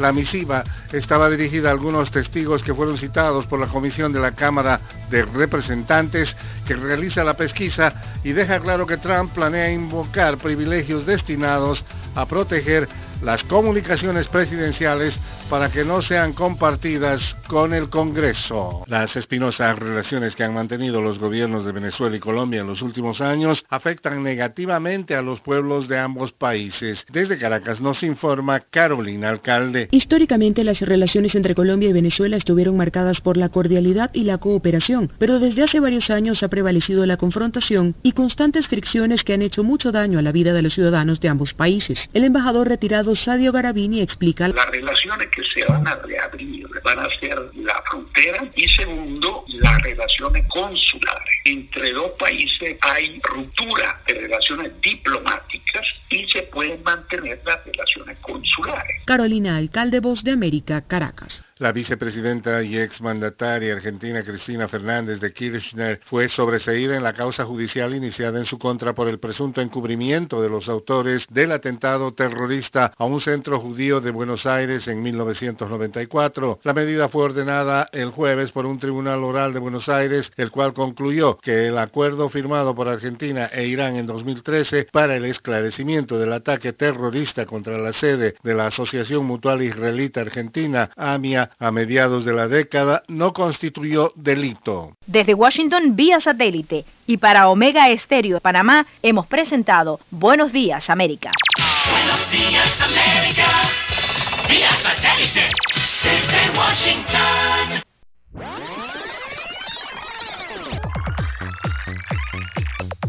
Omega Stereo tiene una nueva app. Descárgala en Play Store y App Store totalmente gratis. Escucha Omega Stereo las 24 horas donde estés con nuestra aplicación 100% renovada.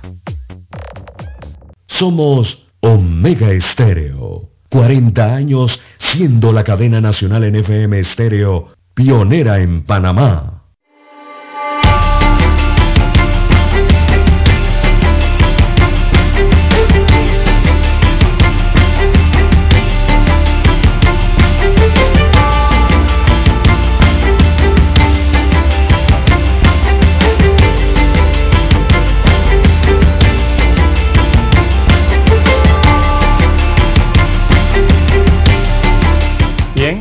Continuamos, don César. ¿Qué más tenemos en esta mañana? 7-4, las 7-4 minutos de la Ahora. mañana en todo el territorio nacional. Oiga, don Juan de Dios, hay que aclararle a, a la, a, al gremio periodístico algo.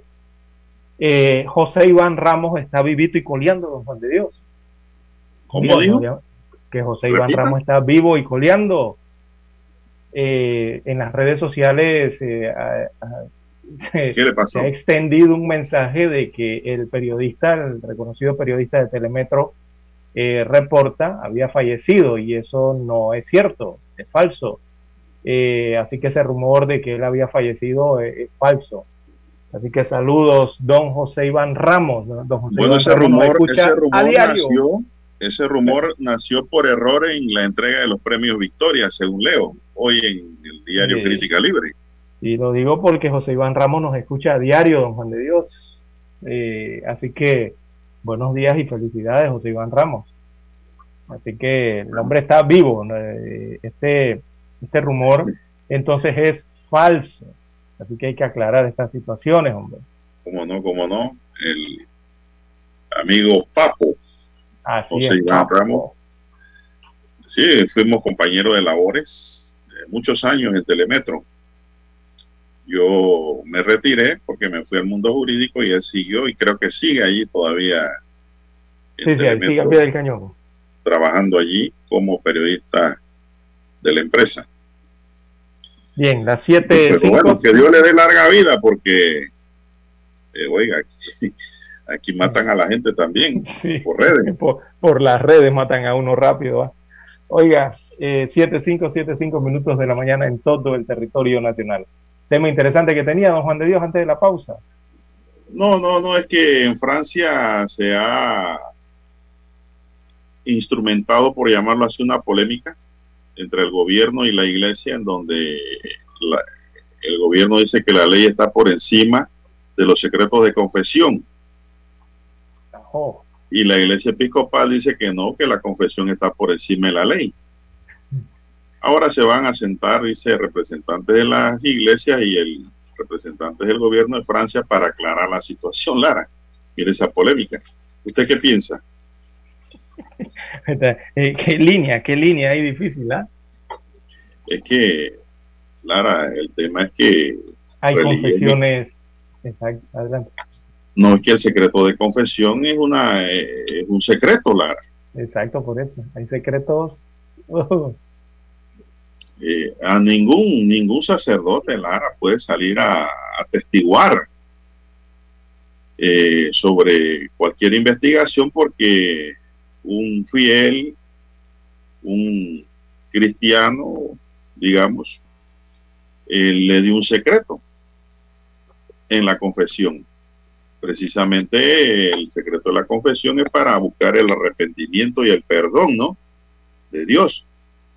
Pero ahí está la polémica ahora.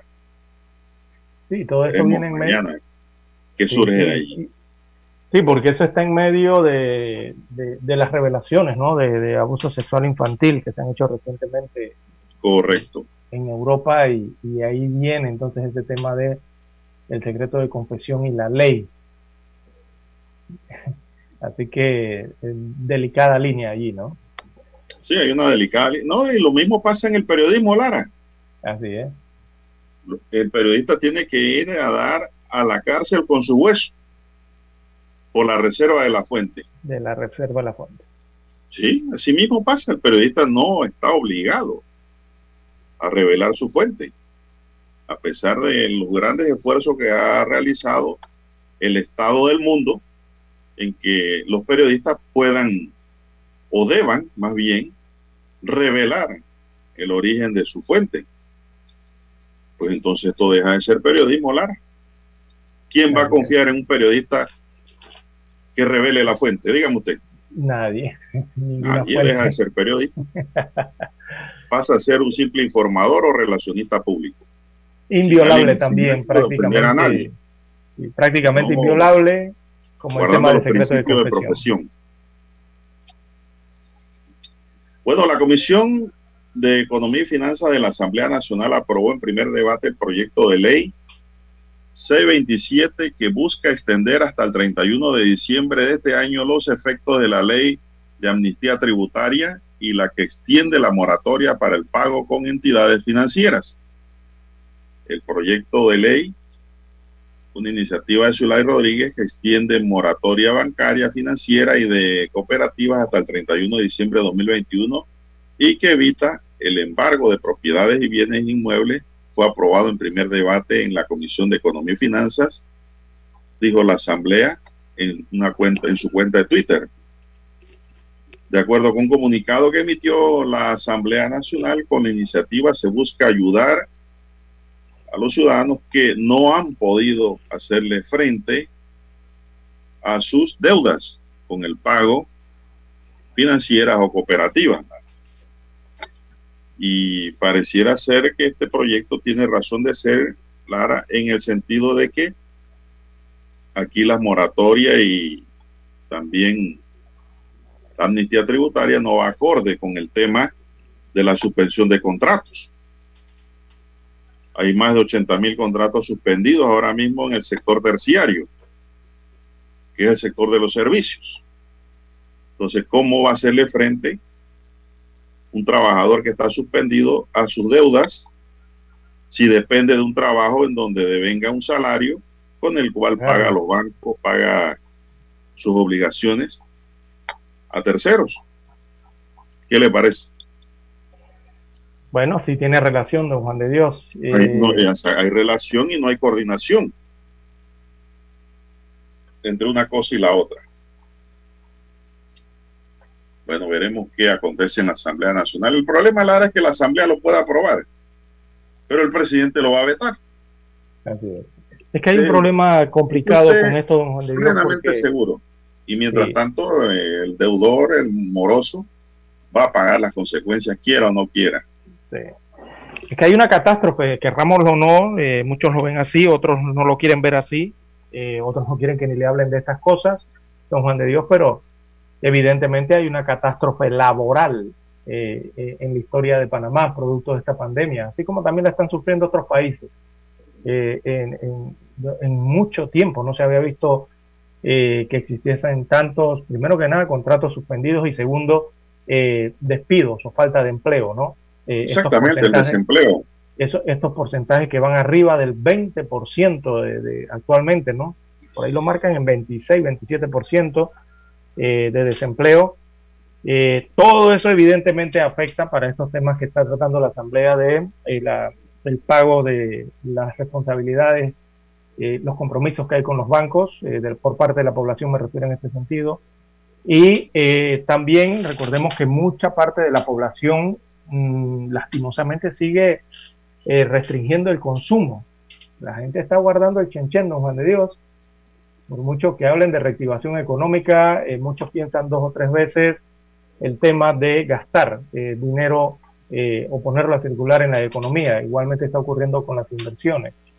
Por, eso, ¿no? Porque hay mucha incertidumbre en general al tema del COVID-19. Todavía no, tenemos los estudios finales de esta enfermedad eh, todo eso está en desarrollo todavía. Y eh, ya esos efectos se están sintiendo en la economía, don Juan de Dios. Eh, ya hay muchos compradores que se han dado cuenta que, que, los productos están aumentando de precio. ¿Se acuerda que aquí lo decíamos cuando inició esta pandemia, que era lo que podría ocurrir? Y recientemente ya se han verificado en la economía mundial esta situación y Panamá se, se, está viendo afectada igualmente, ¿no? En medio de toda esta pandemia. Hay productos que ya han subido y han subido inmediatamente. Eh, y por ahora esas subidas eh, se le suma el precio que están experimentando muchos también en la compra de frutas, vegetales y otros alimentos en los supermercados, sobre todo en los mini super y en las abarroterías, que ahí es donde se está sintiendo en los dos últimos el aumento o el impacto a la billetera, ¿no? Cuando usted llega a la caja que va a pagar los productos. Entonces allí la mayoría eh, brinca o pone esta cara de sorprendido, ¿no? Cuando le anuncian cuánto es el precio total de la compra. Así, que eh, están aumentando los precios, hay ciertos problemas a nivel eh, mundial en cuanto a la economía, en cuanto al, al movimiento de logística de los contenedores y los embarques y desembarques en los principales puertos, además como el tema de que tiene que ver con el movimiento también de las materias primas para poder generar todos esos productos eh, que consume el mundo. Así que todo eso genera, recordemos que estamos en libre oferta y demanda, y también todo eso genera eh, alguna problemática en el tema de la logística, ¿no? Eh, cuando los productos no llegan. Ya usted sabe lo que genera cuando no hay un producto que dentro de la economía normalmente tiende a subir de precio, ¿no? Así que para diciembre eh, quizás estaremos experimentando estas situaciones un poco más agravadas, pero bueno, esperemos que la economía siga eh, mejorando tanto a nivel mundial como a nivel local. Bueno, vamos a hacer otra pausa, la última pausa, don Dani, regresamos. 7.30 AM Infoanálisis, con entrevistas y análisis con los personajes que son noticia. La mejor franja informativa matutina está en los 107.3 FM de Omega Estéreo, cadena nacional. Desde los estudios de Omega Estéreo, establecemos contacto vía satélite con la voz de América. Desde Washington, presentamos el reportaje internacional.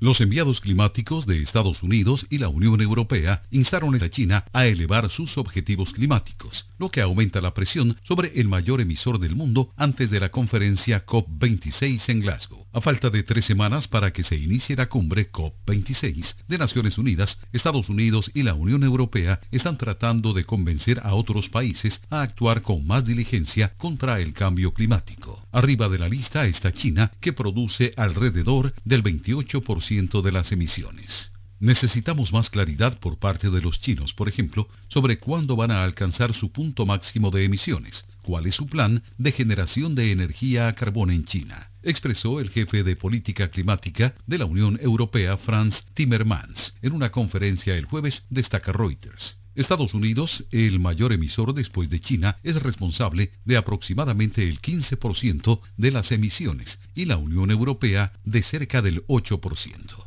China tiene el objetivo de convertirse en carbono neutral para 2060 y una meta a más corto plazo para que sus emisiones de CO2 alcancen su punto máximo al 2030 lo que no está alineado con las fuertes reducciones que los científicos dicen que son necesarias en esta década para evitar el peor impacto del cambio climático. Esperemos que China se una a nosotros en este esfuerzo por bajar suficientemente las emisiones, dijo el enviado de Estados Unidos para el clima, John Kerry. Tony Cano, Voz de América, Washington.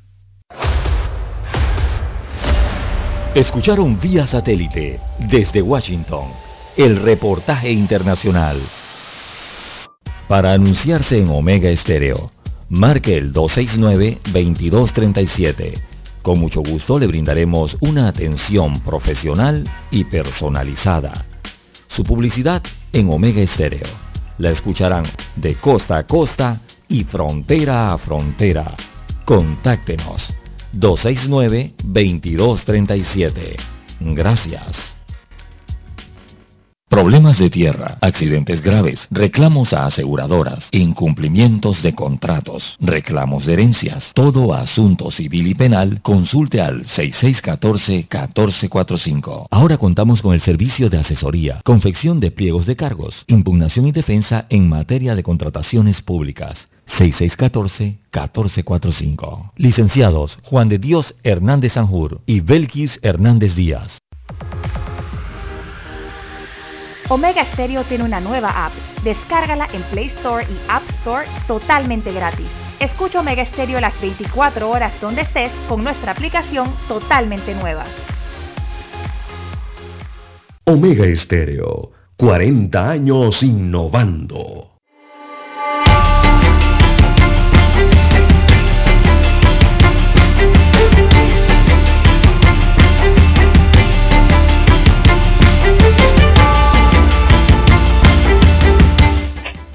Bien, amigos y amigas, son las 7:18 minutos. Bueno, Lara, no hemos tocado un tema y es que hoy arranca el Campeonato Nacional de Béisbol Mayor con el partido entre las novenas de Chiriquí y Los Santos.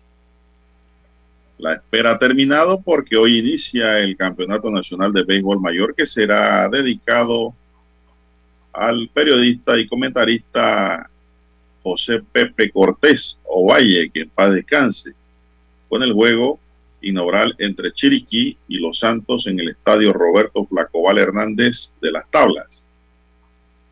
Este torneo se extenderá hasta el 19 de noviembre. Bueno, se le han dedicado este campeonato a José Pepe Cortés por ser un hombre dedicado, a la narración deportiva del béisbol. Excelente narrador. Pues. Sabemos que ha partido y está en los brazos de Dios en estos momentos y pues aquí en Panamá se le dedica este campeonato de béisbol mayor muy merecidamente realmente. Así es. Los chilicanos comenzarán a defender su título de campeón enviando al derecho Ernesto Silva como abridor y los santeños le dan la confianza al zurdo Raúl de Gracia este choque es a las 7 de la noche. Lara, usted que le gusta el béisbol y me consta que a usted le gusta el béisbol. Usted no sale. Claro, claro. Claro, y en realidad sí queremos béisbol, Lara. Sí queremos béisbol, queremos más distracción. No, y con el escenario hermoso que se va a presentar, porque el partido inaugural es en el estadio Roberto Flacobal Hernández, ahí en la ciudad de Las Tablas. Eh, un estadio hermosísimo, don Juan de Dios, bastante nuevo. Así que mm, e-, ese será el escenario para el arranque entre Chiriquí y Los Santos en el béisbol mayor el día de hoy. También en la ciudad de Aguadulce está preparado ya el estadio para lo que será este campeonato nacional de béisbol mayor. Allí se van a estar disputando eh, otros encuentros a lo largo del campeonato, eh, don Juan de Dios, y el otro tengo entendido es Chiriquí, ¿no? Además de ese choque inaugural, la jornada será de cinco juegos, cinco partidos en los estadios Olmedo Solé y Remón Cantera en la ciudad de Aguadulce, como usted bien ha dicho. Los dos equipos estarán divididos en dos grupos. El A, que lo conforman Cocle, Panamá Este, Bocas del Toro, Occidente, Veraguas y Panamá Metro. Y el B estará conformado por Herrera, Panamá Oeste, Darien, Los Santos, Chiriquí y Colón. de la primera fase avanzan los tres mejores equipos de cada grupo a la serie de seis. Ya, entendemos la regla. La Federación Panameña de Béisbol recibió la aprobación del 100% de la capacidad en los estadios. Eso sí, los fanáticos deben presentar el esquema completo de vacunación con sus dos dosis, dos dosis de vacuna COVID-19. Es obligatorio el uso de mascarilla en el estadio, hasta las chicas bonitas que van al estadio, Lara. Lamentablemente tendrán que usar mascarillas. Así es. Eh, hago una corrección nada más, don Juan de Dios mencioné Chiriquí, no, el estadio de Chiriquí no está incluido. Son eh, dos estadios en Los Santos y uno en Coclé. Así que se van a utilizar los estadios Flacobal Hernández de Los Santos, también el estadio Olmedo Solé de Las Tablas eh, y el tercer estadio es entonces el estadio Remón Cantera ubicado en Aguadulce en la provincia de Coclé. Ahí en esos tres estadios donde se van a desarrollar todos los partidos de las diferentes provincias en este campeonato Nacional del Béisbol Mayor. Aunque los peloteros no están en burbujas, tampoco pueden tener contacto con el público o medios de comunicación, dice una regla. Las entradas tienen un costo de 5 dólares y se pueden adquirir en www.boletosfedebase.com para los amantes del béisbol presencial. Así que ya lo saben, pues. Así que hoy arranca la fiesta del béisbol mayor. Hace falta el béisbol. Panamá es un país beisbolístico. Así es. Así que clarito con las reglas del estadio, que serían, eh, básicamente no se requerirá de distanciamiento social, pero sí, sí van a exigir el uso obligatorio de mascarilla. Y por supuesto que también se recomienda el lavado de manos y que la gente lleve su, su gel antibacterial, ¿no? Eh, de, alcohol para lavarse las manos también allí. O, o lavar la superficie. Así que mascarilla obligatoria, eh, lavado de manos obligatorio y eh, el tema del distanciamiento social, allí sí que han levantado entonces la restricción para el 100% de la ocupación de los estadios en el béisbol mayor. Igual va a ocurrir el domingo con el estadio de fútbol nacional, don Juan de Dios, del Rommel Fernández Gutiérrez, entre ese partido entre Panamá y los Estados Unidos de América, 100% de aforo también para el estadio de Juan Díaz el día domingo. Y por supuesto estar vacunado, ¿no? Claro. Si no, si las dos dosis no vas a entrar. No entra. Exactamente. Bueno, así que vuelve el público a los estadios, eh, una buena y grata noticia entonces eh, para todo el país. Panamá chocará con Estados Unidos con un estadio lleno, lo más probable. Sí, sí, se puede. Las autoridades sanitarias panameñas aprobaron ayer la apertura de los hinchas vacunados a todas las tribunas del estadio Rommel Fernández para el partido de la eliminatoria de CONCACAF entre las elecciones de Panamá y Estados Unidos el próximo domingo. El aforo podrá aumentar del 80 al 100% si están todos vacunados, pero sería la Federación Panameña de Fútbol quien lo decidirá al final, señaló el ministro de Salud, Luis Francisco Sucre. Lo que sí es una regla que no se puede cambiar es que todo el que va al estadio tiene que llevar mascarilla, Lara. Sí, sí, tienen que llevarlo obligatoriamente. cualquier cosa, como decía la abuela. Así es. Bueno, muchos panameños están en la decisión. Sí, muchos panameños están en la decisión, ¿no? De asistir o no. Hay unos que ya sí decidieron, compraron sus boletos y van. Y bueno, hay otros que están en ese 3 y 2, ¿no? De, si van o no van. Están en ese análisis todavía. Eh, hay de todo, como en botica. Unas 26 mil personas, con eso se llena el estadio, Lara. Sí, allá en el Rommel sí. Sí, eso es lo que, la capacidad que hay ahí para llenar ese estadio. Así es, también otra... Bueno, ya el Ministerio de Salud ha informado que se han aplicado 5.584.889 dosis. De estas, 3.001.679 corresponden a la primera toma, o sea, la primera vacuna. Y 2.579.841 a la segunda, es decir, que ya hay en Panamá 2.6 millones de vacunados con las dos vacunas, César. Así es. Eh, el, primer número que dio fue 3.1, ¿no? En Panamá hay 3.1 millones de personas vacunadas. 3 millones, 3 millones. 3 millones ya, ok. Porque recuerde que la segunda dosis hay que multiplicarla por 2. 2.5 quiere decir que ahí utilizaron unos 5 millones de vacunas para tener esas dos, dos para tener esos 2.5 millones de personas inoculadas.